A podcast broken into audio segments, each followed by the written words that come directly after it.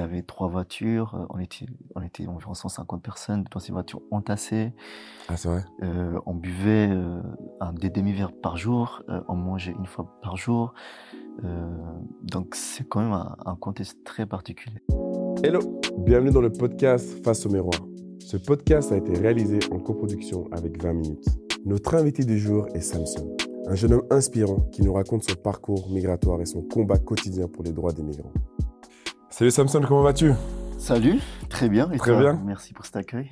En tout cas, merci d'être là avec moi sur euh, le podcast Face au miroir. Ouais, Je pense qu'on a, moi aussi d'ailleurs, parce qu'on a une, une histoire peu atypique qui, euh, qui m'intéresse vraiment. Je vais d'ailleurs te poser une question assez directe. Mhm. Comment survit-on à un mois passé dans, les, dans le désert et deux jours en mer? Ouais, alors c'est très direct, effectivement.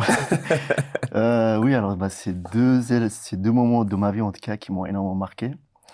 Alors, le désert, donc euh, un contexte très particulier. Hmm. Euh, voilà, dé- déjà le contexte. Donc, il, il fait très chaud. On était un groupe de réfugiés où il y avait un sentiment d'inconnu, un sentiment d'im- d'impuissance. Et puis on a l'impression que c'est un chemin qui ne s'arrête pas en fait. Mhm. Donc c'est très lent, euh, tout se ressemble. Donc un moment très particulier. Puis euh, on était comme un, un groupe de 150 personnes environ. Euh, 100 personnes n'ont pas survécu. Mhm. Euh, On était une cinquantaine, euh, peut-être on reviendra en détail après, mais Ouais. on était environ 50 personnes qui ont pu continuer en tout cas le, le, schéma, puis qui sont arrivés en Libye. D'accord. La mer Méditerranée, alors là, bon, nous on a eu la chance, euh, c'est vrai que c'est une mer qui est connue aussi, euh, les personnes qui, qui, qui travaillent dans le domaine de la migration, on considère euh, la mer Méditerranée comme une mer cimetière. Tout à fait. pas mal de gens qui échouent, malheureusement. Euh, nous, ça, ça, nous, voilà, ça nous a pris deux, deux jours, ça a été euh, un contexte très particulier aussi, beaucoup d'inquiétudes, euh, pas mal d'angoisse, pas mal de stress. Euh, puis là aussi, donc s'il se passe quelque chose, on ne sait pas sur quoi il faut tenir, c'est la mer, clair, quoi. Donc euh, clair. Euh, ça peut partir en deux minutes. puis bah, toute personne qui essaie d'être tra- traversée, c'est vraiment cette peur-là, quoi. Donc nous, nous, on a eu la chance, heure- heureusement d'ailleurs. Ouais. Pour remettre les choses dans le contexte, toi, tu es d'origine de l'Érythrée. Exact. Et donc, cette migration ou ce, ou ce départ se, se déroule comment? C'est un jour Mm. normal pour toi? Mm. le, le- le jour où ça se passe? Ou même parce que je pense que tu n'es pas forcément mis au courant. Est-ce que tu pourrais m'expliquer le déroulement de, ce, de cette journée, en fait? Ouais, ouais. Alors c'était une journée assez spéciale. euh, donc moi, j'étais pas au courant. Donc euh, mon petit frère et ma petite sœur aussi. Donc bon, ma petite sœur, elle avait que 4 mois. Ouais, Donc nous les enfants, donc on n'était pas au courant. C'est vrai que mes parents, ils ont tout organisé euh, pour partir. La raison principale, c'est que voilà, c'est un État qui en 2001 euh, qui s'est orienté vers un, un régime totalitaire. Mhm. Et mes parents étaient des militants pour euh, pour une cause plus, plus noble, donc la démocratie, un État de droit, etc. Vous étiez opposés, en fait. Ils étaient opposés au régime euh, qui s'est vraiment mis en place Mhm. à ce moment-là vers une perspective totalitaire. Il faut le dire, ça, ça c'est important. D'accord Et euh, donc ils étaient opposés. Puis euh, en Érythrée, jusqu'à maintenant, lorsqu'on on a un discours euh, anti-gouvernement, généralement on finit en prison. Ah, Euh, toujours, encore aujourd'hui. C'est toujours l'actualité. C'est pour ça qu'il y a beaucoup d'Érythréens et d'Érythréennes qui continuent à quitter ce pays-là. Je peux te donner un chiffre. Donc euh, chaque mois, il y a environ 3000 personnes qui quittent le pays. Pour un petit pays, c'est même énorme. C'est même énorme. énorme, ouais. clair. Donc pour revenir à ta question initiale, donc oui, euh, enfin nous on savait pas, j'étais à l'école. Euh, et puis voilà, mes parents sont venus, et puis ils ont simplement dit on va partir, Tout simplement. tout simplement. Et je savais pas où c'était, donc à ce moment-là ils ont simplement dit qu'on va rendre visite à la famille dans dans la région du sud. D'accord Donc autant qu'enfant naïf, euh, évidemment, donc c'est Puis t'as quoi T'as c'est 9 ans cool. euh. Là j'avais 9 ans, ouais. Tu vois. 9 ans, j'avais 9 ans. Mon petit frère avait 7 ans et ma petite sœur elle avait 4 mois. Puis donc effectivement donc euh, rater les cours euh, pour aller voir de la famille, C'est pas trop mal. C'est pas trop mal. comme C'est pas trop mal. Ouais, ouais. Ben, ouais, ouais, voilà. Donc, on savait pas, on savait pas. Puis même durant, durant le trajet, alors, je sentais dans le discours de mes parents qu'il y avait quel- quelque chose. Ah voilà, c'est ce que je vais euh, te poser comme question. Il y avait quelque chose, Ok. euh, ça sentait. J'osais pas poser les questions. Tu sentais de la peur ou quelque chose, une crainte? Alors, à ce moment-là, non, pour être sincère, euh, quelque chose d'inconnu, mais j'arrivais pas à l'expliquer. Et le chemin continue, continue, puis euh, je me rends compte qu'on arrive dans un village euh, très éloigné du centre-ville, parce que je viens quand même de la capitale. Mais vous prenez, euh, excuse-moi de te couper, Samson, mais vous, mais vous prenez des affaires quand même? Est-ce que vous, ou eux, ils avaient déjà tout préparé du sens quand ils viennent, quand ils viennent te chercher à l'école, c'est pour partir? Ou est-ce que Euh, tu retournes à la maison euh, avant pour euh, Alors, rassembler quelques affaires ou ça, c'est direct? Non, alors, on est donc, je suis venu à la maison. Ouais. Euh, tout était prêt, donc il n'y a pas d'affaires, hein, c'est juste, un- juste, quelques sacs. euh, D'accord. Donc on est parti, donc on a tout laissé, la maison, les, les affaires, on a tout laissé sur place. Et euh, voilà, donc on continue. C'est vrai qu'après on s'est arrêté chez ma tante, donc je me suis dit bah c'est peut-être là. Puis là, donc je sens qu'il y a un, il y a un climat un peu de, ouais, euh, un climat, je dirais, euh, d'adieu, quelque chose comme ça. Ah, Mais vraiment voilà. Tu le ressens Mais, mais là, encore une fois, j'avais pas la, la réponse. hein. Mm. donc, euh, puis voilà, donc ma tante qui, m'embrasse en, en- en me disant au revoir, euh, fais attention à toi. Je comprenais pas pourquoi euh, il y avait ce message-là. Mais voilà, du coup, après, on, on arrivait euh, dans un autre village où il y avait aussi, enfin, une grande ville quand même, si c'est pas un village, ma deuxième tante. Mhm. Puis là aussi, même, même cl- climat, je dirais.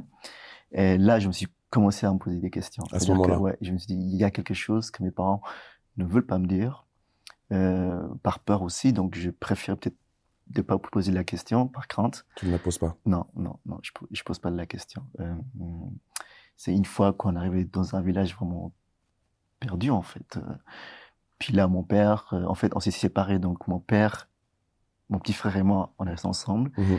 Et ma mère et ma petite sœur, euh, ils ont pris un autre chemin. Et mon père, à ce moment-là, il m'explique que, euh, effectivement, on va quitter le pays euh, par une voie illégale. On va essayer de, traverser une frontière à pied dans un premier temps pour, pour pas que les soldats nous attrapent. C'est connu en Érythrée, c'est que lorsqu'on tente de, tra- de, tra- de traverser la frontière, les, soldats tirent sans hésitation. Donc c'est un ordre. Ah, c'est un ordre. Si c'est un ordre, ouais, c'est un ordre. euh, Donc vous risquez juste votre vie en essayant de traverser la frontière. et ouais, exactement. Bon, alors, en tant qu'enfant, évidemment, à ce moment-là, j'étais pas au courant, mais Non, mon père, en tout cas, il Ton me père, en dit, tout euh, cas, le sait. voilà, il faut, il faut pas faire de bruit, il faut parler tout doucement. Donc là, moi, par panique, je commence à trembler, je commence à pleurer, mais je gardais ça, enfin, c'est une pleure euh, silencieuse, quoi. Mhm, Euh, mhm. Et du coup, ma, ma mère, plutôt, donc, elle avait obtenu euh, un pass euh, pour pouvoir tra- traverser euh, la, la frontière. Donc, je n'ai pas, pas expliqué avant, mais du coup, c'est pour traverser la frontière pour aller au Soudan. D'accord. C'est les pays voisins. Voisin. Exactement. Donc, euh, ma mère, elle a pris ce chemin avec ma petite sœur, donc par la voie légale avec un bus, tout simplement. Et nous, on a pris l'au- l'autre chemin qui est très dangereux, risqué. Mais maintenant, lorsqu'on on rediscute en, en famille, c'est vrai, que c'était, c'était une décision très courageuse, en tout cas. euh, Parce que vous la traversiez à, à pied? À pied, on a marché pendant, pendant quelques heures, quatre heures, je crois. à Quatre pied. heures. À Parce qu'en fait, c'est donc vous partez de la capitale. Mhm. Tout ça, c'est en voiture ou en bus? En voiture. En voiture. Notre, notre voiture, ouais. Et est-ce que l'aéroport ou les airs n'ont pas été à un moment donné une, une possibilité Mhm. pour vous? Alors, Ou parce que ton papa oui. était, était justement tellement recherché que c'était même pas possible? Alors, c'est exactement ça. C'est-à-dire que la, la voie la plus facile serait de prendre un avion, tout Exactement. simplement avec un passeport. Mais euh, en Érythrée à ce moment-là, donc il y a vraiment le régime autoritaire qui, qui, qui s'est mis en place. Ouais. Mes parents étaient très recherchés, D'accord. donc c'était impossible. C'était impossible. Impossible de prendre C'était l'avion. impossible. Peut-être je- vais même euh, très très vite, mais même au Soudan, on n'a pas pu prendre l'avion parce que Ah ouais. euh, mes parents étaient plus ou moins Était identifiés. aussi identifié Voilà. là-bas. Voilà, ouais. Mm, Du coup, donc on a traversé cette frontière à pied dans un premier temps. Il y avait quand même marche. un passeur. Il y avait quand même un passeur avec nous. Et vous étiez plusieurs, il y avait d'autres familles aussi? Alors, à ce moment-là? c'est une fois qu'on a terminé de marcher à pied qu'il y avait un groupe euh, de cinq personnes et une voiture nous attendait, d'autres passeurs aussi. Et euh, on a continué de cette traversée en voiture jusqu'à le pays voisin, donc le Soudan. Soudan. Ouais, ouais. on a eu la chance, donc nous, on n'a pas eu, on n'a pas eu de problème, en tout cas. Puis là, en tant qu'enfant, donc, évidemment, c'est l'inconnu total. Euh, euh, je suis déséquilibré. Dépaysé, Je n'ose pas trop poser des questions. Puis lorsque je vois aussi mon père qui est aussi inquiet, enfin, mmh. ça, c'est pas évident. Enfin, je pense que dans notre culture, à nous, sûr. les les pères, en tout cas, ne nous montrent pas leur Pas ce visage, non. c'est clair. en tout cas. C'est clair. Puis là, c'est vrai que bon, j'ai quand même un, père qui est courageux, mais là, je sentais qu'il était fragilisé, en tout cas, par, euh, par ce contexte. Puis il y a eu un impact direct euh, sur moi, mon petit frère aussi. Euh, il a tout fait, en tout cas, pour nous rassurer, mais c'était pas, évident, mais c'était pas évident. Et donc, quand vous traversez cette frontière, maintenant vous êtes au Soudan, qu'est-ce qui est, qu'est-ce qui est la marche à suivre? Parce que même là, il est recherché, même là, vous n'êtes pas forcément en sécurité. Mm. Donc, qu'est-ce que vous faites? Alors, il y avait déjà un plan depuis le départ. C'est que mes parents, ils pensaient que en arrivant au Soudan, on pouvait trouver des faux passeports, puis, euh, puis vivre euh, sous un autre nom, puis aller en Suède. exactement. Donc, c'était ça le plan initial. Euh, donc, on arrive au Soudan, on s'est installé dans la capitale Khartoum, mmh. grande ville, voilà. puis là, euh, donc il y, a tout un réseau donc pour trouver des faux passeports, etc. D'accord. Euh, J'accélère un peu, donc, mais c'est vrai qu'on a trouvé des faux passeports. Euh, on a payé énormément pour ça. Et on est allé à l'aéroport. C'est là que euh, un des policiers qui, était là, il dit clairement, enfin, il dit clairement à, à mon père surtout, qu'ils étaient identifiés, donc on pouvait pas, on pouvait pas prendre cette voie-là. Mais là, est-ce qu'il aurait pu risquer la mort aussi à ce moment-là, ou risquer autre d'être arrêté, par exemple? Parce que s'il est identifié et qu'on vous dit vous pouvez pas prendre l'avion, mais vous mhm. êtes recherché, que peut, on peut vous répatrier aussi en Érythrée en disant on les a trouvés? Il y avait un accord diplomatique entre ces deux pays euh, qui était très très étroit en tout cas entre l'Érythrée et le Soudan, et beaucoup de personnes qui sont fait attraper par le par la police ou le gouvernement soudanais pour simplifier, bah, on les ramène directement en Érythrée. Puis là, je t'imagine ce qui se passe. Donc, si c'est la prison, euh, limite la mort. Exactement. Euh, du coup, le, ce monsieur en question, ce Soudanais, donc, il dit ça à mon père. Euh, donc, il lui dit, donc, il faut que vous partiez maintenant. Sinon, bah, ça va être compliqué pour vous. Donc, indirectement, il lui fait comprendre aussi qu'il faut lui payer un peu d'argent. C'est où j'allais en venir. Voilà. C'est où j'allais en venir. C'est un peu comme ça. Donc, c'est comme des pays, euh, pas mal de corruption. Mmh. Après, euh, mmh. euh, je vais pas m'attarder sur ça. En tout cas, effectivement, donc là, on, lui donne un peu d'argent, puis. il vous laisse repartir. Il laisse partir. Donc là, on est de nouveau enfermé dans notre appartement centre-ville. Puis là, ben, on s'est dit, bah, enfin, mes parents, tout inquiets, quoi. C'est-à-dire, quelle est la solution maintenant? Il y avait cette, cette option, à savoir de, de, de, continuer euh, de, de, traverser les frontières de, façon illégale, le désert, etc. On n'y pensait pas. Pourquoi? Parce que c'est très, risqué. Mmh. C'est risqué. D'ailleurs, même actuellement, lorsqu'on regarde les, les, types de personnes qui prennent euh, ces frontières-là, il y a très peu d'enfants, même s'il y a des mineurs, certes, mais en tout cas, c'est beaucoup des, des, hommes, des adultes. Hommes, en tout cas, mmh. adultes, euh, des femmes aussi, mais en tout cas très très peu. Mais nous, on n'avait pas le choix. Donc si on restait au Soudan, bah, on risquait aussi de se faire attraper. Donc euh, on était dans, un, dans une situation instable. Euh, ouais. Mmh. Ouais, donc c'était une instabilité permanente. Donc euh, mes parents n'avaient pas le choix aussi. Donc après un an, donc on a décidé de, de, de, refaire la même chose, donc de, de chercher des dépasseurs donc vous êtes resté un an sur place Au Soudan, on a fait plus ou moins un an, ouais. On a fait plus ou moins un an.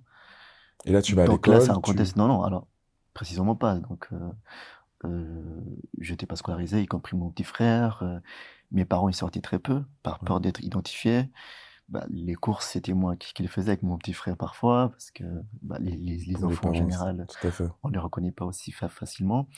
Euh, puis de mon expérience, en tout cas, c'est là que j'ai appris les premières responsabilités. C'est-à-dire mmh. que tu, on te fait comprendre que tu as une part de, responsabilité. Faire les courses, être prudent, ne pas parler avec n'importe qui. Puis quand tu as 10 ans ou 9 ans, enfin, c'est pas du tout évident, quoi. Donc, euh, tu apprends sur le tas. Euh, la langue, je parlais un peu parce que j'étais dans une école privée en Érythrée, donc euh, j'avais appris l'arabe, donc j'avais quelques notions. Quelques bases. Je pouvais me débrouiller. Mais c'est vrai que le quotidien d'un enfant de sortir, de jouer au quartier au foot, euh, euh, de rencontrer des gens, bah ça c'était pas évident, c'était pas évident parce que j'avais pas forcément le droit. J'avais pas cette liberté exactement. pas cette liberté. Euh, parce qu'il faut faire attention. Hein, c'est ça. Pour la famille. Mais est-ce qu'à un moment donné, là, tu as 10 ans, est-ce que les questions se posent un peu plus ou est-ce que tu comprends totalement ce qui se passe, même en passant une année au Soudan et que tu peux pas aller à l'école? Est-ce que tu demandes pourquoi tu ne vas pas à l'école? Comment Alors, les choses Mes parents étaient très sincères avec nous, donc et ma mère et mon père, donc ils nous expliquaient c'était quoi le contexte. Euh, je commençais à comprendre c'était quoi un système totalitaire avec des mots très simplifiés, évidemment. Hein. Euh, mais en tout cas, oui, oui. Alors, euh, je, je, comprends en tout cas pourquoi on pouvait pas rester en Érythrée. Puis comme c'est un discours qui est omniprésent au sein de la famille, parce que c'est ça notre sujet, donc euh, au bout d'un moment tu comprends. Euh, même donc, voilà, quand tu expliques calmement à un enfant ce qui se passe, il est apte à comprendre. Euh, mmh. voilà. Du coup, on a fait un an. Hein. Donc un an au Soudan, mais la chance, en fait, j'ai envie de le poser comme ça, parce que bien sûr c'est un malheur ce que vous devez faire de migrer, de quitter son pays parce que vous êtes recherché, mais est-ce que le fait, parce que vous étiez quand même une famille aisée, qui a pu en fait, vous aider sur, on va dire, des thèmes et des possibilités que d'autres n'auraient pas eu, comme par exemple les passeports, d'essayer de partir au final par les airs, et même de pouvoir louer ou même peut-être acheter sur moment un appartement pendant une année au Soudan alors que d'autres seraient restés dans la rue et auraient peut-être essayé mm. de, de, passer malgré tout les frontières. Est-ce que ça, c'est quelque chose dont tu es conscient quand même à ton jeune âge? Alors, euh, c'est vrai que euh, ça, c'est important de dire. Donc, en Érythrée, nous, on était, si je prends les classes sociales, on était les bourgeois, donc on avait les moyens. Euh, ça, c'est ouais, ça, c'est important de dire. Donc, euh, on a pu trouver des passos très, très rapidement. On a pu les payer les, jours même. Mmh donc, parce qu'on on avait les moyens de le euh, faire. Non seulement, on, était des bourgeois en Érythrée parce que mes parents avaient les, métiers, en tout cas, qui, apportaient pas, pas mal d'argent. Mmh Mais en parallèle, on a aussi pas, pas mal de familles qui sont à l'étranger. Euh, comme ma tante qui est en Suède. Mm, évidemment, donc euh, c'est pas c'est pas non plus quelqu'un qui a beaucoup d'argent, mais, mais il suffit 100 dollars puis tout à fait. Tu, tu, tu, fais le taux de change puis tout à fait. C'est beaucoup, c'est énorme. C'est clair, c'est énorme dans dans ces pays-là. Donc même au Soudan, donc on avait cet appartement en question. Euh, c'était loué effectivement, euh, on payait le, le, loyer. Euh, donc oui, on avait les, on avait les moyens. Puis c'est pas le cas de, beaucoup de personnes. hein. Euh, mais ouais, bon, je vais peut-être un peu, un peu loin, mais c'est vrai que les, euh, un tel parcours, il y a des gens qui, le font en 5 ou en 6 ans. Euh, parce que, justement, arriver dans un pays donné, il faut trouver un travail, il faut économiser, etc. etc. Nous, ça. on n'a pas, enfin, on n'a pas eu à faire ça. Donc, donc tu, tu poses très bonne question. Oui, on avait les moyens. Vous avez les moyens, de... d'accord. Ouais, effectivement. Donc après cette année passée au Soudan, c'est avec des parents recherchés. Donc la marche à suivre, c'est de de nouveau repartir. C'est ça. C'est-à-dire, il faut absolument quitter le pays. On a essayé un peu, on a essayé un peu de, de, de s'approcher auprès de l'ONU. Euh, il y a ce qu'on appelle le programme de réinstallation, mmh mais ça prenait du temps en fait. Donc il y a un camp de réfugiés euh, au Soudan, euh, géré par par HCR, etc. Mais ça prenait du temps, et puis on n'était pas du tout sûr aussi que notre demande allait être, enfin, allait être en tout cas reconnue. Mmh du coup, voilà, la solution, c'est de partir de, de le Soudan. Et l'option, enfin, cette option qui est la pire, mais en tout cas, euh, qui ne donnait pas d'autre option euh, à ce moment-là, c'était de, traverser le, désert pour aller en Libye. Et, là, effectivement, donc là, c'est le, c'est le premier cas, en tout cas, euh, qu'on a dû affronter.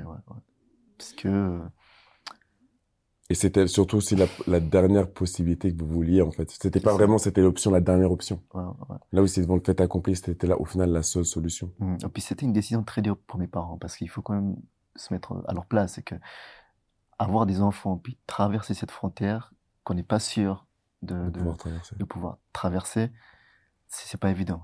C'est très difficile, surtout que c'est très long, en fait. Euh, donc il y avait trois voitures, euh, on était, on était environ 150 personnes dans ces voitures entassées. Ah c'est vrai. Euh, on buvait euh, un, des demi-verres par jour, on mangeait une fois par jour. donc c'est quand même un, un, contexte très particulier. C'est très, particulier. Même maintenant, ça m'arrive un peu de, de replonger sur cette histoire et puis de revoir un peu les photos de, de, de, cette traversée. C'est très difficile, effectivement, c'est très difficile de, de replonger dans cette histoire. Et il y avait d'autres enfants aussi de ton âge Non, il y avait vraiment que des adultes alors? Il y avait que des adultes. euh, il y avait que des adultes. Il y avait nous les enfants. Après, il y avait des, des, des- oui, alors il y avait des mineurs, mais qui, avaient entre 16 ans et 17 ans, D'accord, qui étaient plus qui âgés sont quand même. des enfants, bien Mhm. sûr. Euh, mais des tout petits, c'était nous. Donc euh, moi, mon petit frère et ma petite sœur qui, qui, qui avaient à ce moment-là un an et demi. Un an et demi, Waouh. plus ou moins un an et demi. ouais. Et donc quand tu traverses ce désert, c'est-à-dire que vous êtes entassés dans des, dans des, dans des camions, dans des bus? Ouais, c'est des, c'est des, c'est des pick-up un peu, euh, des, Ah ok, ouais, qui sont ouverts qui derrière sont en ouverts fait. derrière, exactement. Et Qui sont ouverts, sauf la nôtre qui, qui était fermée, euh, enfin, en gros, 4x4. Mais là, il y avait trois personnes, quatre personnes de devant, euh, si on compte mon, mon petit frère et ma petite sœur, plus le chauffeur, enfin, le passeur. Et derrière, on était, je crois, une 10-15 personnes. Et sur le toit, il y avait environ 15 personnes. Donc, c'est des voitures entassées. euh, entassés quoi. ouais, entassées. Mais, il y avait quand même cette solidarité au sein du groupe. C'est-à-dire que c'est un projet, c'est un rêve d'arriver en Libye. C'est, euh, il y a, il y a des moments c'est très, très très durs, mais il y a des moments de solidarité qui sont aussi incroyables. Euh, on, voilà, on se mettait, euh, on, se mettait en cercle, on chantait, on dansait dans ces pays-là, enfin, dans, je dirais, dans ces cul- cultures en tout cas.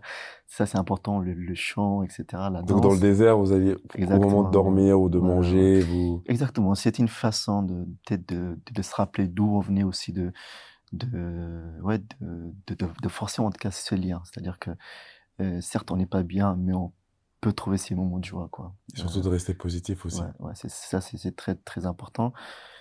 Par exemple, mon père était, bah, c'était c'était le plus âgé, je crois, euh, à ce- de, de ce groupe. Donc son discours c'était important aussi d'encourager les jeunes à garder euh, à garder le cap, à garder la motivation, à, à ne pas euh, à ne pas créer un climat en tout cas de haine entre nous, enfin entre les groupes. Puis c'est ça c'est important. Donc il y avait une approche philosophique, culturelle. Puis ça c'est des moments qui m'ont énormément marqué, ouais, qui m'ont énormément marqué, puis qui m'ont beaucoup conditionné aussi en, tant- en tant qu'enfant. Donc euh, ouais, ouais, mais Est-ce qu'il y avait ces moments, par exemple, euh, j'arrive pas trop à imaginer ce que c'est d'être dans en plein milieu du désert et tu sais même pas forcément où tu es au moment précis, mais quand par exemple vous étiez tous ensemble, ou est-ce que les, que les, que les bus se rassemblaient ou les camions se rassemblaient, est-ce qu'il y avait des gens qui prenaient la parole pour donner, par exemple, de l'espoir aux gens qui peut-être perdaient espoir? Parce que Mm. quand tu traverses le désert pendant un mois, il y a un moment donné où tu doutes. Et je pense même peut-être que vous avez même perdu des gens en chemin. oui, oui, il y avait des gens, bah, là j'ai cité mon père, mais il y avait aussi d'autres personnes qui avaient plutôt ce, ce, ce, en tout cas cette épaule, je dirais, euh, Mhm. enfin cette posture, ce courage de prendre la parole euh, face à un public. Mais effectivement, il y avait des gens qui avaient un discours autour de la religion surtout, de, de, de de garder cet espoir. Puis euh, il y avait parfois des personnes, euh, bah, comme tout un, voilà, dans chaque groupe il y a des dynamiques, hein. Et il y avait des conflits entre, des personnes, puis qui amenaient un climat qui était chaotique, en tout cas au sein du groupe. Et puis là, c'est vrai qu'il y avait ces personnalités euh, qui prenaient la parole pour les calmer à la fois ces personnes qui étaient en conflit, mais aussi pour amener un espoir en sein du, du groupe. Mhm. Euh, c'était beau- beaucoup aussi avec des récits autour de, de la religion. Euh, bon, je ne l'ai pas dit avant, mais donc il y avait des, des Érythréens, des Éthiopiens, des Somaliens, des, des Soudanais, donc tu as toutes les religions hein, qui, sont là. Puis on, on se respectait, donc chacun, enfin chaque groupe avait sa manière de, de se mettre d'accord, sa manière de, de vivre en tout cas en communauté. Euh, Mhm. Parce qu'on le sait, c'est sur une durée. Donc, euh, clair. on pensait que ça allait durer deux, trois semaines, mais nous, ça a duré euh, quatre semaines, un mois, peut-être une semaine. Je, je me rappelle pas très très bien parce que il y a, il y a un moment qui était assez compliqué. Mhm. Mais oui, du coup, alors le le le l'espoir en tout cas c'est très très important, oui, oui, et ça se ça se transmettait au- Ça, ça s'entend. autour d'un discours, autour d'une danse, autour de d'une réflexion, voilà. Et il y a quelque chose qui me frappe aussi dans tout ça, c'est-à-dire que je sais qu'avec nos cultures, par exemple, moi, j'ai pas grandi longtemps Ouais, là-bas, mais, mais c'est vrai qu'en y retournant et en parlant avec les gens, Mhm. L'omniprésence de la mort, par exemple. Mhm. Tu vois, pour toi Très qui a question. 9 ans, 10 ans, tu traverses le désert, tu traverses une frontière et tu sais qu'il y a une possibilité de se faire tirer dessus, par exemple, et de se faire abattre. Mhm. Est-ce que c'est quelque chose avec lequel tu es à l'aise ou c'est quelque chose qui te fait peur?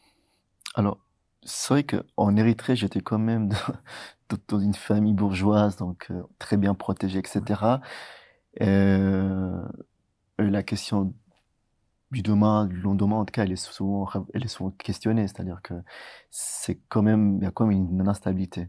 Puis là, je me trouve dans un contexte très particulier Totalement, où rien n'est instable. totalement. Enfin, ri- non, Tout rien est- n'est stable plutôt. Exactement. Ouais, exactement. Et puis la mort, elle est omniprésente. Elle est vraiment omniprésente. Donc, euh, euh, on a peur tout le temps. Puis euh, au bout d'un moment, tu normalises. T'acceptes aussi. T'acceptes énormément. Puis ça, ça se, ça se voit aussi dans, dans les échanges entre les personnes. La mort, elle n'est pas perçue comme, comme une, comme une crainte à éviter.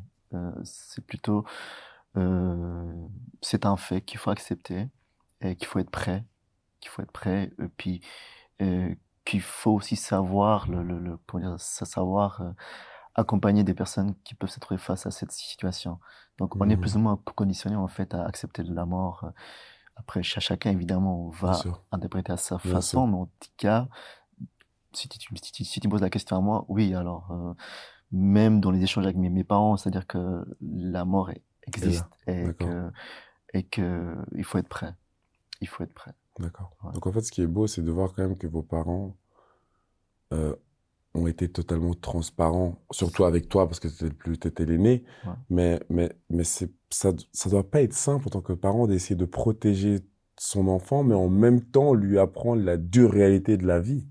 Tu vois, qui fait que demain n'est pas assuré, en fait, C'est ça. dans ce contexte-là c'est- de vie. J'arrive pas à me... Alors, je peux essayer de mettre à leur place, mais c'est très difficile, bien sûr, en tant que parent. Bon, moi, j'ai pas encore des enfants, mais c'est très difficile de leur dire ça. C'est très sûr. difficile de leur dire que euh, rien n'est stable et que tout peut basculer à n'importe quel moment et qu'il faut être prêt. Mais en même temps, je trouve que je trouve que c'est aussi ça la, ré- la réalité dans ces pays-là. Et puis moi, je remercie mes parents qui ont été transparents à la fois avec moi, y y compris mon petit frère aussi. Et ça nous a appris énormément. Puis ça nous, bah, je pense que c'est ce discours-là qui fait que maintenant, aujourd'hui, euh, euh, j'interprète en tout cas la mort différemment. Euh, je parlais avant-hier avec ma copine sur ce sujet-là, puis c'est vrai que j'étais assez impressionné qu'ici, on se lève pas le matin en disant est-ce que demain je serai vi- vivant ou pas, en fait. Exactement, Ouais, ouais. on ne craint on pas est ça. tellement dans un contexte stable, ce qui est bien par ça. Mais lorsqu'on va dans certains pays, la mort, elle est Elle est normalisée et Ouais, qu'il faut être prêt, tout C'est simplement. sûr. Ouais. Et donc, dans cette traversée, quand on reprend un petit peu, c'est-à-dire que, est-ce que tout le monde s'en sort? Parce que ça dure, tu me dis, quatre semaines, cinq semaines. Mm. Est-ce qu'il y a des drames quand même? Oui, oui, alors, euh, donc en, en traversant un peu cette frontière, euh, on trouvait des cadavres, euh, des personnes qui n'ont pas pu continuer le chemin. C'est comme je disais, c'est une traversée euh, qui est très difficile, puis la mort, elle est omniprésente. Hmm. Euh, beaucoup de personnes décèdent, malheureusement. Puis, euh, si on prend notre groupe, euh, donc il y a deux tiers des personnes qui n'ont pas survécu. Deux tiers des personnes qui n'ont pas tiers. survécu. Mais donc, vous les laissez être, derrière? Voilà, pour, pour être aussi sincère avec toi, c'est vrai que on s'est trouvé dans une si- une situation où deux voitures sont tombées en panne en même temps. Est-ce que c'est les passeurs qui ont tout organisé? Est-ce que c'est le hasard? On le saura pas. Deux voitures en même temps. En, ouais, en même temps. Puis du coup, les passants ils disent il n'y a qu'une seule voiture qui peut, en tout cas, continuer. Autrement dit, il faut payer plus pour pouvoir arriver en Libye. Donc, euh, puis ça, c'était euh, le cas, en tout cas, au sein du groupe. Et tout le monde n'avait pas forcément aussi l'argent avec soi. Euh, ça coûte cher, hein, mais je l'ai pas dit avant, mais pour traverser une frontière, euh, c'est environ 1000 dollars par personne. Par, par, par tête. Par tête. Et 1000 dollars dans ces pays, il faut peut-être travailler un an, deux ans pour les avoir. C'est clair. C'est pas évident. Nous, voilà, on a eu la, la chance, donc euh, on, on a la, famille à l'étranger. En tout cas, on avait les moyens, donc même, même, euh, même en traversant, on avait de l'argent. Vous avez des ressources encore. Du coup, ben voilà, donc euh, tout, le monde a sorti euh, ce qu'il pouvait. ce pouvait tout simplement. Et on a pu continuer avec la seule voiture qui était opérationnelle. Et on peut pas trop négocier avec les passeurs, c'est quand même des, des gens qui ont pas mal de pouvoir, qui sont armés, et qui connaissent le terrain. Voilà, on est, on est face à un groupe avec un sentiment d'impuissance énorme. Mais donc, si je remets les choses dans leur contexte, il y a trois voitures. Vous êtes dans une voiture, deux voitures tombent en panne, mais ça veut dire que maintenant, cette voiture qui reste là, on demande aux gens de payer plus pour continuer? C'est-à-dire qu'on dit au groupe, il faut payer plus pour pouvoir continuer à tout le monde à tout le monde. C'est-à-dire que même si dans cette voiture qui n'est pas tombée en panne, tu dois payer pour pouvoir continuer. Exactement. C'est une, une, violence énorme. Énorme. Donc en fait, si tu n'as pas de sous, tu t'en sors pas, clairement. Non. Puis là, bah, un groupe qui était très soudé, bah, on se trouve euh, face à une dynamique de groupe euh, complètement le contraire, parce que ça signifie quoi? Ça signifie qu'il euh, y a un tiers qui, peuvent, qui peut continuer, puis les autres, ils vont rester sur place. Et on connaît les conséquences. Euh, il n'y a pas de mots, enfin. C'est ça. Donc, euh, mais moi, j'ai du mal à, mettre le, le, le, mot, mais c'est vrai que, du coup, ouais, le, deux tiers, ils sont tous morts. On a appris ça lorsque nous, on est arrivé en Libye. tout le monde est resté sur place. Enfin, ils ont pu avancer à pied, mais au désert à pied, c'est très compliqué. C'est très compliqué. Est-ce qu'il y a de la solidarité, par exemple, de ta famille sur ce, à ce moment-là? Est-ce que, par exemple, des gens qui n'arrivent pas à payer alors que vous êtes une famille un peu plus aisée euh, que la norme, est-ce que ton père ou ta mère euh, se dit on peut pas laisser, on peut pas aider tout le monde, mais on peut essayer d'en aider quelques-uns. Mais pour être sincère, tout le monde a sorti tout l'argent qu'il y avait, et puis on a ah, pu payer aux autres. Donc, tout le monde a sorti. Pas que mes parents, mais aussi les, autres personnes, ils avaient, c'est ceux qui avaient un peu de cash, en, en tout cas, ils ont tout sorti, et puis on a pu avancer, enfin, on a pu donner de l'argent à pas mal de personnes. Mais, Est-ce que tu te rappelles... après, c'est un mélange aussi, c'est que il y a une solidarité, mais après, lorsque on donne l'argent à, certaines personnes, bah, c'est des personnes qui étaient proches avec nous.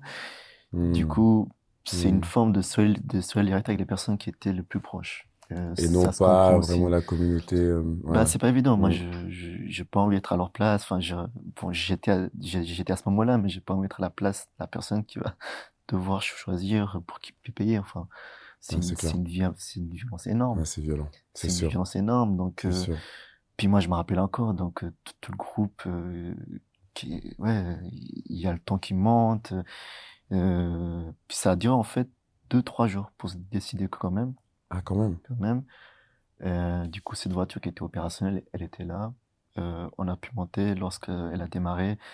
Euh, il y a des personnes qui ont, qui ont essayé de, de retenir de la voiture. C'était un départ chaotique. Puis là, je, vois, je me rappelais encore, je fermais les yeux. Je voulais pas, je voulais pas voir ça. Euh, ouais.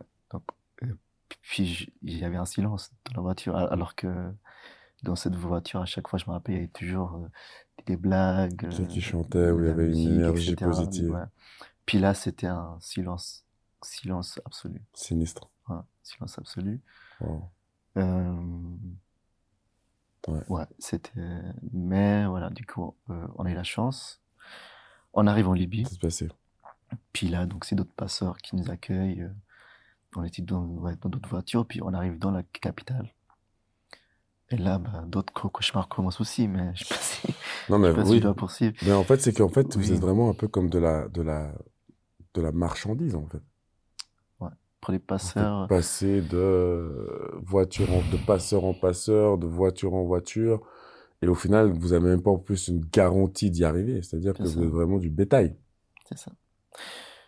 C'est un marché. Hein. Je crois que euh, y a tout un trafic derrière. Euh, je crois que derrière la drogue, ben, c'est mmh. ça. Après, voilà, on, peut poser la question est-ce que les passeurs euh, sont utiles ou pas? Euh, On peut dire oui ou non. C'est clair. Euh, c'est une question très délicate en tout cas. oui, alors oui, on est, on est comme des produits. C'est-à-dire que ils font de l'argent avec ça, mais en même temps, euh, certaines personnes sont sauvées grâce à eux. C'est sûr. Je suis là. C'est sûr. Mais oui, donc oui, alors oui, c'est exactement ça. C'est exactement ça. Et vous serez arrivé en Libye, c'est euh, c'est bon, bien sûr, on, on sort d'un d'une traversée compliquée. Est-ce qu'on se dit que c'est bientôt la fin quand même? Est-ce qu'on on voit le bout du tunnel ou c'est que le début en fait? Alors, euh, en arrivant en, en Libye, on savait qu'on allait prendre euh, le bateau pour aller en Italie parce qu'en Libye, donc là, on est dans le régime euh, Kadhafi, donc un pays certes stable, mais euh, les violences à l'égard des personnes réfugiées, à, à l'égard des personnes racisées, c'est hallucinant. Donc moi, c'est là que j'ai vécu le premier racisme. En tout cas, les premiers traits en tout cas que j'ai vus, C'était là. là. euh, Tu peux me par raconter un exemple, petit peu? des enfants, euh, euh, des enfants qui pouvaient frapper des personnes racisées, donc euh, qui pouvaient frapper. On est dans un quartier, tout le monde se connaît. Les enfants, ils pouvaient venir, ils pouvaient cracher sur, sur les personnes, ils pouvaient leur donner des claques. Et les adultes, euh, enfin les personnes racisées, si si des fois en tout cas face à six enfants, bah c'est tous les autres qui débarquent et puis euh, On sait pas comment ça finit en fait. oh, puis on, on te tue quoi, on te tue, on te massacre. euh. Puis ça, c'est un discours qui est très connu, euh, on le sait, Wow. on est très prudent. Puis moi, je- ouais, j'ai encore des images assez chaotiques où, euh, ouais, où, où- voilà, euh, oui, on, on traite les réfugiés comme des personnes, enfin pas comme des personnes, mais comme des animaux. Et là, on ça. sortait pas souvent de l'appartement où on était, en tout cas, on était, on essayait de, ouais, d'être très discret, de pas être visible, de pas subir euh, les, vi- les violences qui Mhm. existent à l'extérieur. Ça a duré neuf mois, ouais, neuf mois. C'est à chaque fois quand même des haltes qui sont longues. hein. C'est quand même une année Mhm. au Soudan, neuf mois en Libye, et tout ça toujours sans avoir de vie extérieure, C'est ça. C'est-à-dire que sans avoir de scolarité non plus. Ouais, c'est une forme de socialisation assez, euh, pa- ouais, assez particulière. Mhm. Euh, ouais, alors. Après, donc, on est souvent en communauté aussi, donc on a plus ou moins les mêmes problèmes, on a plus ou moins le même projet. Donc, euh, C'est très différent. Mais c'est vrai que, bah, voilà, je te réponds à ta question par rapport à ma scolarité. Donc, de, de 2002 jusqu'à 2005, j'ai- j'étais pas scolarisé. Pas mis un pied à l'école. Voilà, j'ai j'ai pas mis un pied à, à l'école.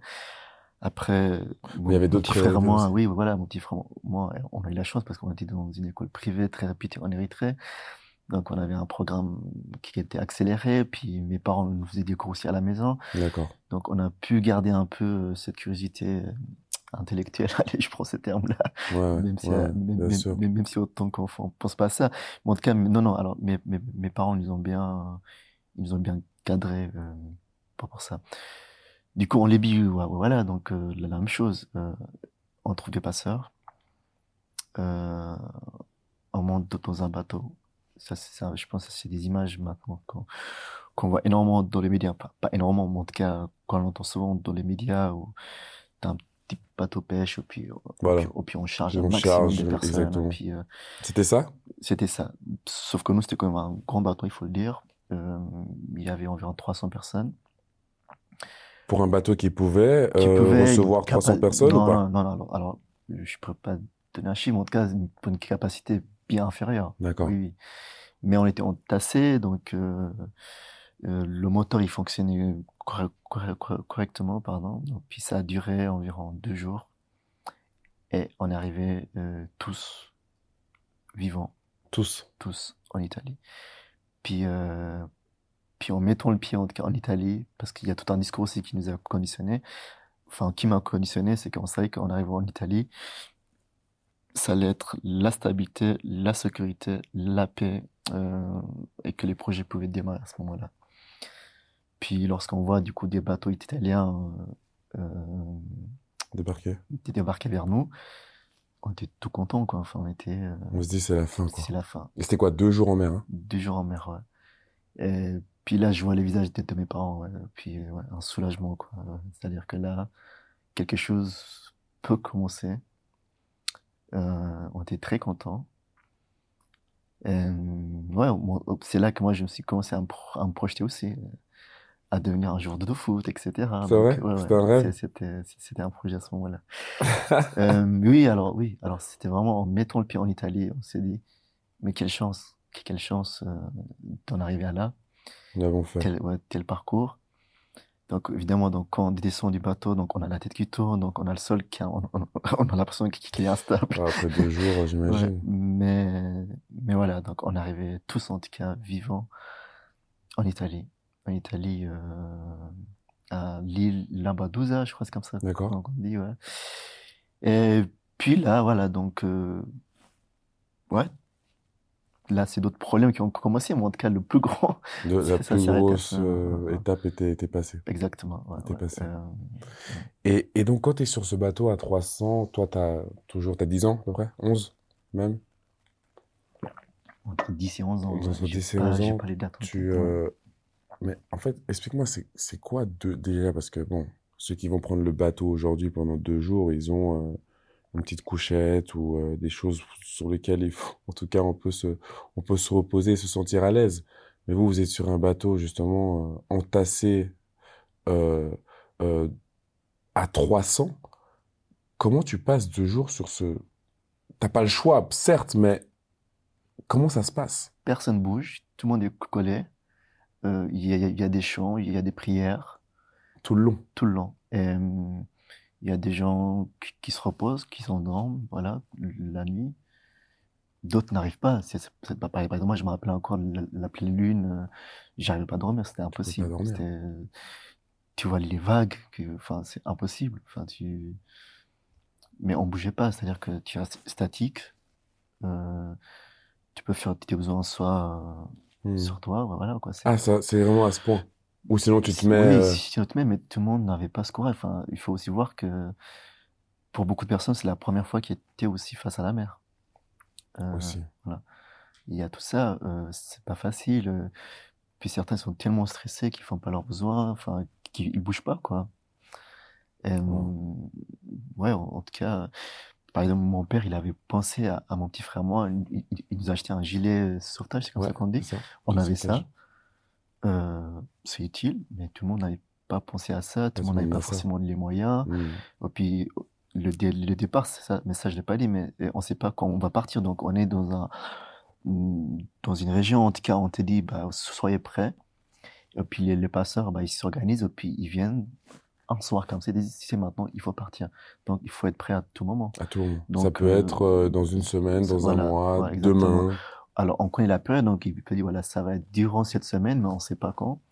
Euh, ouais, non, non, alors c'est, Et là, vous êtes dans un, dans, dans un camp. Vous attendez sur ouais, ce... c'est, c'est un réseau, en tout cas, des, des passeurs, euh, voilà, un quartier, en tout cas, assez spécifique, c'est c'est- puis on était là-bas, puis on n'était pas loin de, de la mer. D'accord. Euh, Mais tu rentres pas chez toi non, non, non, ou c'est parce que justement, si tu loupes ce bateau-là, c'est ta dernière chance. En Ouais, fait. ouais, Donc, exactement. Donc tous les groupes en tout cas regroupés dans dans cet espace-là, dans ces locaux en tout cas qui sont qui sont qui, qui sont gérés par les passeurs. Ouais. Euh, puis t'attends, t'attends, t'attends. Puis donc nous voilà, c'était voilà, ont dit c'est maintenant, donc il y avait une voiture à l'extérieur. Tout le monde montait, puis je crois en 15, 20 minutes, je me rappelle pas, on arrivait vraiment au bord de la mer. Puis là, bah, il y a un petit bateau qui t'amène sur le grand bateau de pêche. Hmm. Puis ça va vite, quoi. Ça va vite. euh, euh, voilà. Puis euh, des femmes âgées, c'est pas évident. Des personnes handicapées. Par exemple, mon père, il est unijambiste, donc il a les béquilles, donc suivre un rythme accéléré, c'est pas évident. c'est compliqué. Euh, les enfants, en général, on les porte, quoi. Enfin, ma petite sœur était portée, ce qui est normal. Puis euh, les enfants de 2-3 ans, s'ils doivent marcher, il faut les porter parce que c'est un rythme accéléré. Euh, il faut avancer très, très, très, très rapidement. Euh, voilà. Mais ouais, du coup, pour répondre à ta question initiale, c'est vrai que bah, on est dans ce bateau, puis on bouge pas, on bouge pas. Il y a des récits incroyables sur cette traversée des personnes qui ont écrit des livres, puis qui ont Mhm. fait des, des- des documentaires, etc. C'est hallucinant, c'est hallucinant. Euh, en tout cas, le cerveau, il est focalisé sur la terre, puis la terre italienne ou espagnole ou, ou, euh, ou la Grèce, ça dépend par où, par où, par où on on passe. passe. Mais ouais, donc c'est le seul espoir parce que, puis on le sait, c'est la dernière ligne droite. C'est vraiment la dernière ligne, dro- ligne droite. Je peux te donner un autre petit témoignage d'un autre Érythréen que je connais bien, euh, euh, que pour lui, en tout cas, c'était la traversée la plus difficile. C'était la première fois qu'il était face à la mer. Il avait jamais vu des vagues aussi énormes. Et puis il disait, mais s'il y a un problème, on coule. Et je sais pas nager, je peux rien faire. Au désert, si la voiture elle tombe en panne, je peux, je peux, voilà, je peux marcher, puis je peux espérer si, si, voilà, s'il y a quelqu'un qui passe en voiture, d'autres passeurs. C'est très fort ce que tu dis. Puis il disait, mais là, c'est, c'est la morsure. Euh, c'est vraiment la morsure, donc la mer cimetière. En fait, c'est vraiment la, la c'est vraiment en fait l'opportunité d'une vie. En fait, c'est la dernière chance. Parce que c'est vrai, en plus, qu'on on prend encore un peu plus de recul dans ces cultures-là, souvent les gens ne savent pas nager. On leur apprend pas parce qu'on ne sera jamais contraint vraiment à l'eau. Mmh Donc si tu dois le prendre et qu'il y a un malheur ou un accident, bah, au final, il y, a, presque aucun survivant. Parce que... Et puis même, au plein milieu de la mer, je me demande même si tu sais nager, si tu peux t'en sortir. Bah, on tient pas longtemps. Quoi. C'est ça, c'est ça. Ouais, ouais, En tout cas, nous, on a, on a eu la chance, euh, on arrive en Italie vivant. Et le but, c'est pas l'Italie, en fait, la finalité. Non, non, non, c'était pas ça. Pour nous, c'était un pas passage. Mais en tout cas, le, grand, enfin, le, les grands problèmes étaient, mmh, étaient réglés. On arrive en Italie, une politique d'accueil chaotique. Euh, on n'était pas scolarisés. Ils nous ont donné un peu d'argent, puis on devait se, débrouiller, quoi. On n'était pas content avec ça. Euh, on a trouvé des faux passeports. Euh, puis dans l'espace Schengen, le contrôle, on le connaît, donc c'est pas, pas des contrôles, je dirais significatifs. C'est clair. du coup, on arrive en Suède. Et puis là, c'était incroyable. Donc, ma tante, mes cousins, c'était la première fois, mais on a tellement parlé par téléphone, et puis on était tellement heureux pour traverser les frontières. On était très contents. on voulait les voir enfin. Ouais, enfin. On fait un an en Suède, donc j'ai appris la langue, j'ai appris à skier, j'ai repris la scolarité. Enfin aussi, ouais. Enfin, c'est dit, ouais. Et il y a ce qu'on appelle les accords Dublin, qui dit que, euh, en fait, il faut rester dans le premier pays où tu as, fait la demande d'asile. Mmh Puis comme nous, le premier pays, c'était l'Italie. Il a fallu retourner. La Suède n'avait pas droit, en tout cas, sur cet accord européen, de nous garder. Par conséquent, euh, ils nous ont renvoyés en Italie. Et là, c'était le chaos total parce que en Italie, on avait, il y avait aucune structure euh, qui nous a accueillis, puis qui nous pouvait en tout cas donner les premiers besoins, donc un appartement, à manger, etc. Donc on était vraiment abandonnés, donc on dormait dehors dans des, dans des appartements cassés, enfin on appelle ça des appartements qui sont en construction, etc. Mmh euh, on mangeait dans des structures comme Caritas, euh, donc c'était c'était le chaos quoi. On était à Rome, on était à Milan, c'était le chaos. Et euh, il y avait quand même une dernière option qui était la meilleure, c'est de devenir en Suisse. Euh, parce que la Suisse n'avait pas ratifié les accords du Blanc à ce moment-là. La Suisse a signé cet accord, bon, je ne veux pas être très théorique, mais a signé cet accord en 2008. D'accord. Du coup, on a fait nos demandes d'asile en, Suisse. Et la Suisse a reconnu mes parents comme des réfugiés politiques. Ils avaient assez de preuves pour, euh, pour, euh, pour prouver justement que c'était mhm. des personnes recherchées en Érythrée qui sont encore. Et euh, voilà, donc euh, la Suisse nous a acceptés comme des réfugiés, qui nous a donné un permis B, C, puis me voilà maintenant naturalisé euh, Suisse. Suisse. Et c'est très très important parce qu'on se bat justement euh, durant tout ce parcours, on se battait pour être dans un territoire, dans un pays. On pouvait garder, on, on, pouvait avoir une stabilité, la reconnaissance. Puis ma mère, elle a obtenu la naturalisation suisse l'année passée. Puis elle m'a dit une phrase que qui m'a assez marqué. Enfin, un pays maintenant me reconnaît puis peut me protéger. Parce qu'en Érythrée, bah, elle était recherchée. Au Soudan, c'est pas son pays. En, Libye, pareil. En Suède, on l'a pas reconnue. Puis c'est vrai qu'elle a donc, euh, elle, voilà, donc, euh, elle est très fière d'être suissesse, y compris moi. C'est beau ça. Ouais, ouais. C'est beau. Ouais, donc un, un, parcours euh, atypique, chaotique, spécial, enrichissant en, même temps, parce qu'il y, y, a des moments incroyables. Mais voilà, donc c'est ça mon parcours de migration. Euh. Et qu'est-ce que justement ce parcours te... Ben, en fait, déjà, il t'a apporté énormément, comme tu le dis, parce que, mec, tu t'en sers comment aujourd'hui? C'est quoi cette valeur ajoutée? On va dire, malgré le malheur. Très bonne question, parce que ça va prendre du temps, je crois. Mais, alors, ça m'a beaucoup appris en tant que personne, euh, etc. Ça a conditionné euh, je pense, ma formation universitaire, Ouais. mon travail actuellement, mes engagements politiques Actuel. actuels, euh, ça a tout con- conditionné. Euh, je, je pense que euh, c'est ça qui fait qu'aujourd'hui, je, je suis le Samson de, de maintenant. Je suis quand même assez fier de, comment dire ça, de pas nier ce, ce parcours et de faire quand même un élément, je dirais, euh, d'engagement, euh, Voilà. de force.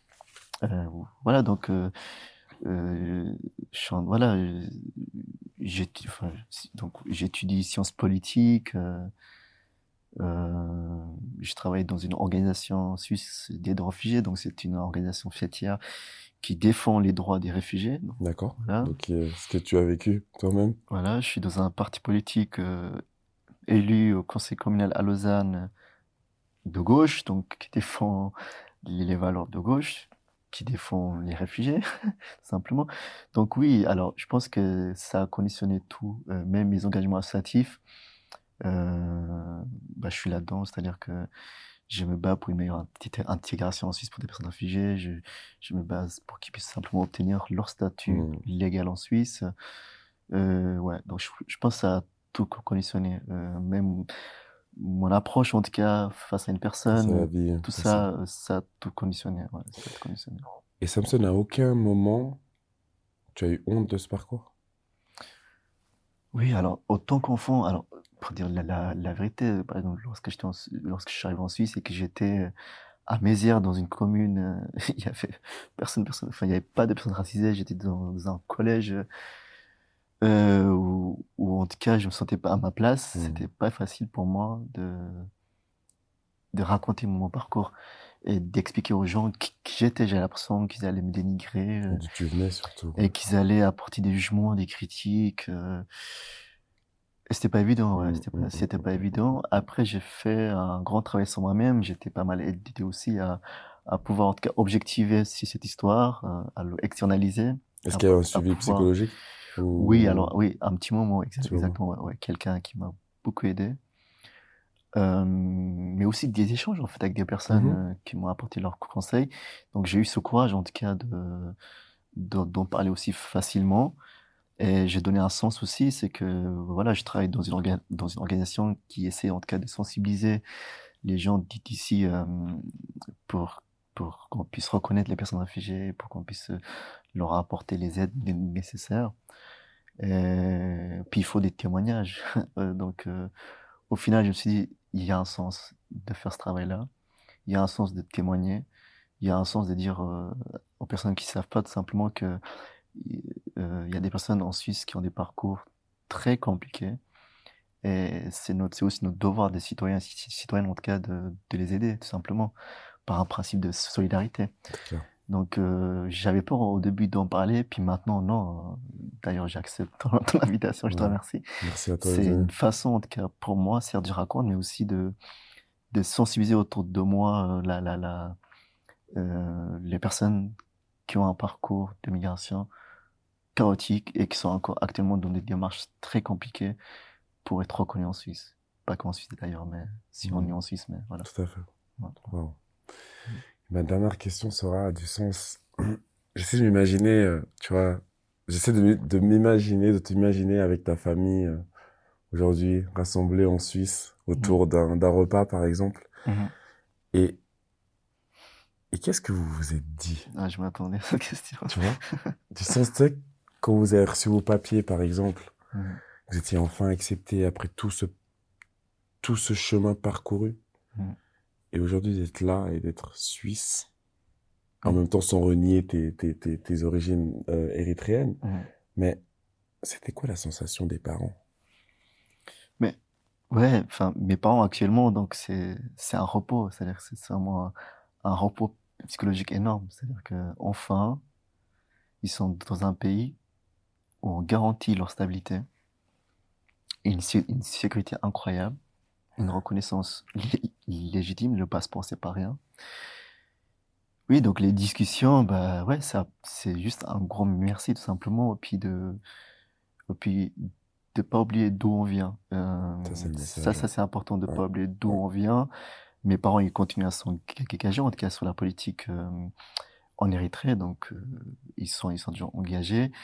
Ben, moi, je m'engage de ma façon sur la politique migratoire en Suisse, sur la politique en Érythrée, je m'engage aussi. Donc, je pense, mon petit frère aussi, donc il a un engagement via le côté artistique.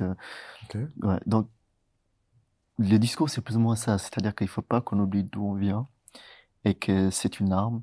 Et, et, il faut faire, euh, il faut apporter des changements du, mieux qu'on peut en nous basant en tout cas dans notre, dans notre histoire, notre expérience. Donc moi, en tout cas, je crois à ça. C'est-à-dire qu'un engagement se fait avant tout par son expérience. Mmh et puis c'est une expérience assez riche, il faut le dire, même, même si c'est chaotique. Voilà, donc c'est plus ou moins ça. Donc euh, on rigole, parfois on est très triste aussi lorsque on se rappelle certaines choses lorsqu'on entend une histoire euh, similaire. Qui peut arriver à d'autres et qui ne s'en sortent pas, par exemple. Euh, lorsqu'on voit le chaos qui est actuellement en Libye, euh, euh la situation des réfugiés enfin, mmh. tous ces éléments-là, voilà, ça rend très triste, effectivement.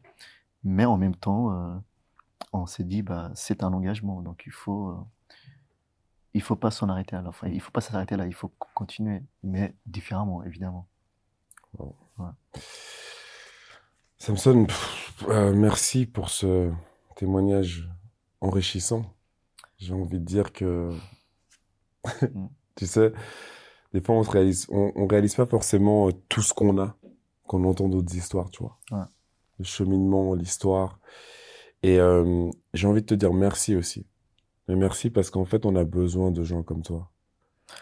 Tu sais, qui, qui avec leur expérience, justement, ben, peuvent aider les autres, ceux qui vivent sûrement et qui vivront les mêmes choses.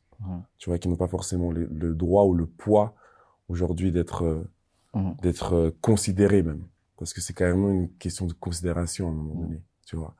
Et, et j'ai vraiment envie de te dire merci parce que et continue cette magnifique bataille parce qu'elle est elle est grandiose. Mais ouais, non, mais merci pour ce message. Donc évidemment, ça me touche. Après, j'aime pas tout centrer sur, sur moi, mais c'est vrai que c'est vrai qu'il y a d'autres personnes comme moi qui ont des parcours aussi plus compliqués, qui ont d'autres histoires.